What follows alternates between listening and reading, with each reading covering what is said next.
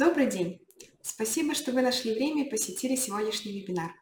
Меня зовут Мария, я являюсь младшим юристом белорусского офиса международной юридической компании Grata International. Тема сегодняшнего вебинара – правовое регулирование трудовых отношений между белорусским нанимателем и иностранцем-дистанционщиком. Ближе к концу к выступлению присоединится также моя коллега Оксана, руководитель практики трудового права и поделится мнением о позиции Министерства труда и социальной защиты по вопросу работы дистанционного работника за рубежом. Итак, установлен ли запрет на прием иностранца на дистанционную работу? Запрет не установлен, однако необходимо выполнить требования трудового и миграционного законодательства Беларуси. А, условно прием иностранца на дистанционную работу а, можно разделить на следующие этапы. А, получение разрешений, прием на работу, регистрация трудового договора в подразделении по гражданству и миграции Республики Беларусь. Почему необходимо получать разрешение на работу? А, в Беларуси действует приоритет приема на работу граждан Беларуси, а также иностранных граждан и лиц без гражданства, имеющих разрешение на постоянное проживание в стране. А, такой приоритет а, в том числе обеспечивается получением разрешений на работу для других иностранцев. Например, Одним из оснований для отказа в выдаче специального разрешения является отсутствие сведений о свободной вакансии в АИС Общереспубликанский банк вакансий а, или нахождение таких сведений в ней менее 15 рабочих дней. А, разрешение а, можно разделить на следующие виды. Это разрешение на привлечение иностранной рабочей силы, специальное разрешение – а также разрешение на въезд на территорию Республики Беларусь.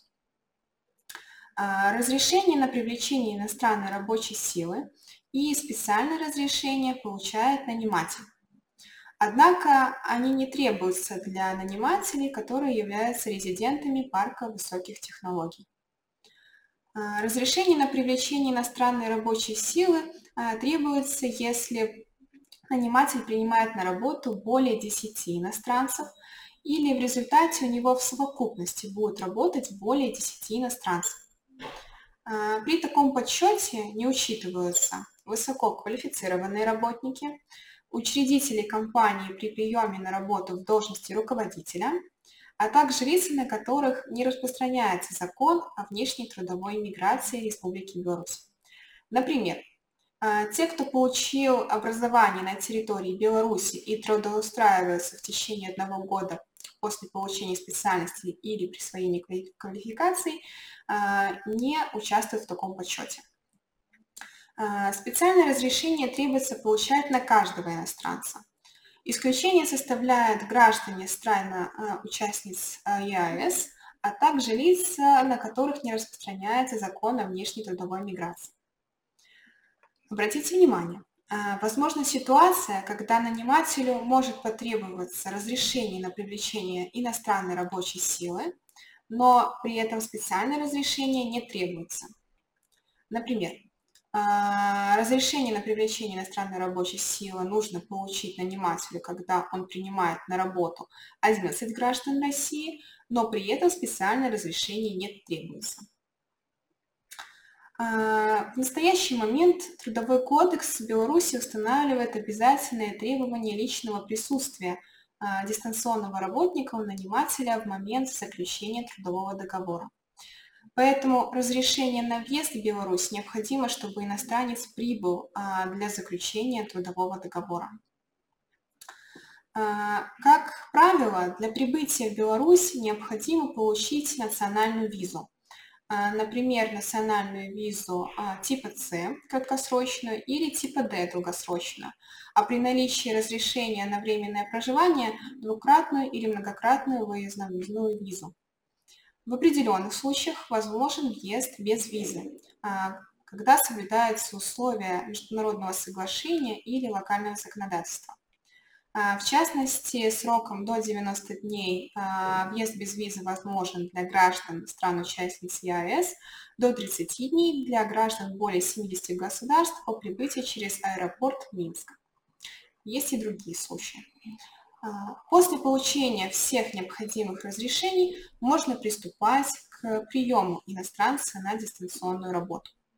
Для этого требуется прибыть к нанимателю, предоставить документы по перечню, установленному в Трудовом кодексе, написать заявление о приеме на работу, заключить трудовой контракт, обратиться в Фонд социальной защиты за получением страхового свидетельства, если у иностранца оно отсутствует. Документы, предоставляемые иностранцами, имеют свою специфику. Например, документы об образовании, полученные в иностранном государстве, требуют легализации. Исключение для них может устанавливаться в международном договоре.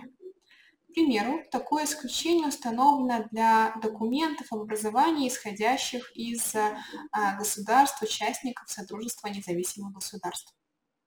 Для них достаточно заверенного перевода на русский или белорусский язык.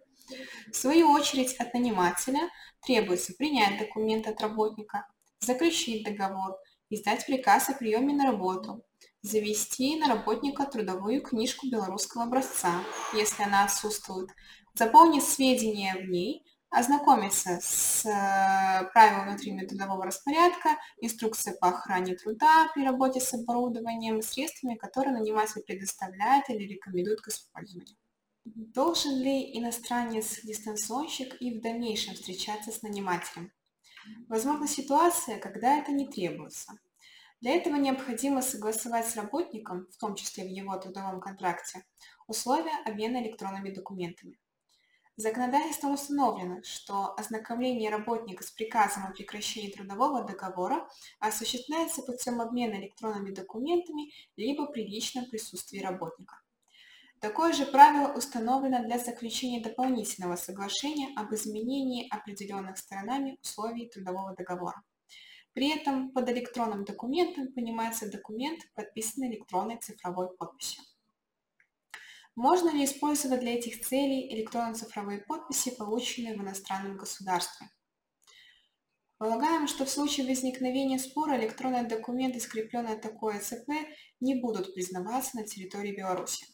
Признание таких ЭЦП возможно по международному договору или путем установления доверия к нему доверенной третьей стороной.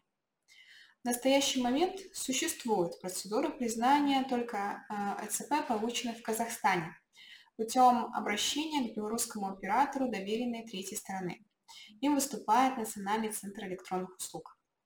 Поэтому для исключения вышеназванных рисков мы можем рекомендовать получить иностранцу электронно-цифровую подпись Беларуси, а сертификат, соответственно, можно получить в удостоверяющем центре госуслуг.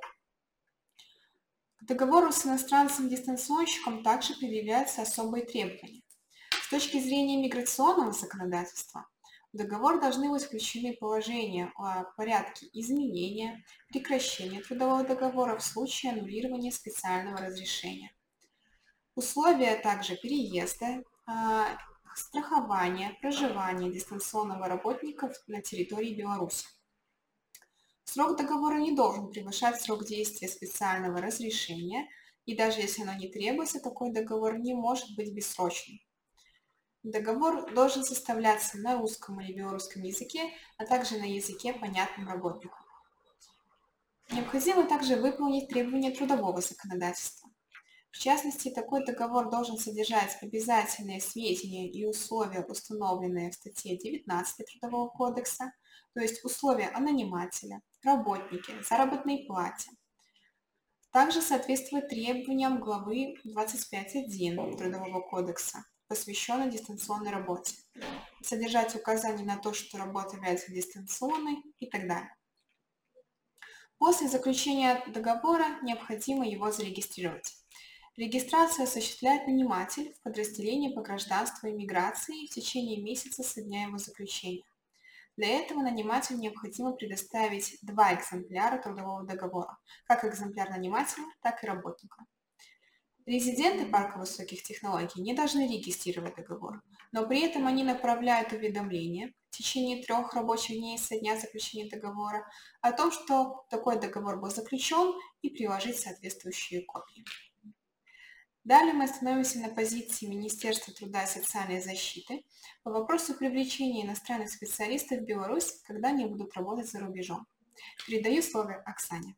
Спасибо, Мария. Э, здравствуйте, меня зовут Оксана. Я юрист Белорусского офиса международной юридической компании Грата International. Мнение нашего Министерства труда по вопросу приема на работу иностранных граждан является следующим. На дистанционную работу целесообразно принимать работников, которые будут работать только на территории Беларуси. Такой подход основан а, на том, что на белорусских нанимателей и дистанционных работников распространяются нормы трудового законодательства Беларуси. И если работник свои обязанности, находясь на территории э, иностранного государства, может выполнить, то наниматель на территории иностранного государства выполнить данные обязанности не может. В таком случае возникает нарушение трудового законодательства. Наша позиция разнится с позицией ведомства и заключается в следующем. Сам факт заключения трудового договора не является нарушением законодательства. Что же касается выполнения нанимателем своих э, обязанностей, то о нарушении будет идти речь только в том случае, если наниматель действительно не выполнит какие-то свои обязательства. В частности, вопросы могут касаться охраны труда. Однако в силу того, что иностран... дистанционной признается работа, которая позволяет передавать результаты своего интеллектуального труда, то здесь мы не можем э, вести речь о каких-то несчастных случаях и профессиональных заболеваниях, производственном травматизме на предприятии. Обязанность нанимателя в данном случае сводится к ознакомлению работника с инструкцией по охране труда, а также с требованиями по соблюдению безопасности работы, с оборудованием, которое предоставил наниматель работнику, либо которое работник использует сам. С данными инструкциями работника можно ознакомить лично при заключении трудового договора. Основной же обязанностью нанимателя является начисление и выплата заработной платы. И если работнику регулярно выплачивается заработная плата, то нарушений со стороны нанимателя не будет. Однако хотелось бы здесь обратить внимание на соблюдение принципа налогового резидентства. Наниматель при уплате подоходного налога должен помнить о данном принципе, и в случае его несоблюдения у него могут возникнуть вопросы. А во многих случаях наниматель даже и не имеет э, данных о том, что работник находится за границей, так как все задания выполняются вовремя, на связь он выходит также с нанимателем, то отслеживать местонахождение работника у нашего белорусского нанимателя нет. Поэтому, следовательно, нарушение законодательства мы также не видим. Спасибо, а, Оксана. А, итак, мы завершаем наш вебинар. Э, если у вас возникнут какие-либо вопросы, вы можете обратиться в наш офис. Контактные данные вы можете видеть сейчас на экране. Спасибо всем и хорошего вам дня. До свидания. До свидания.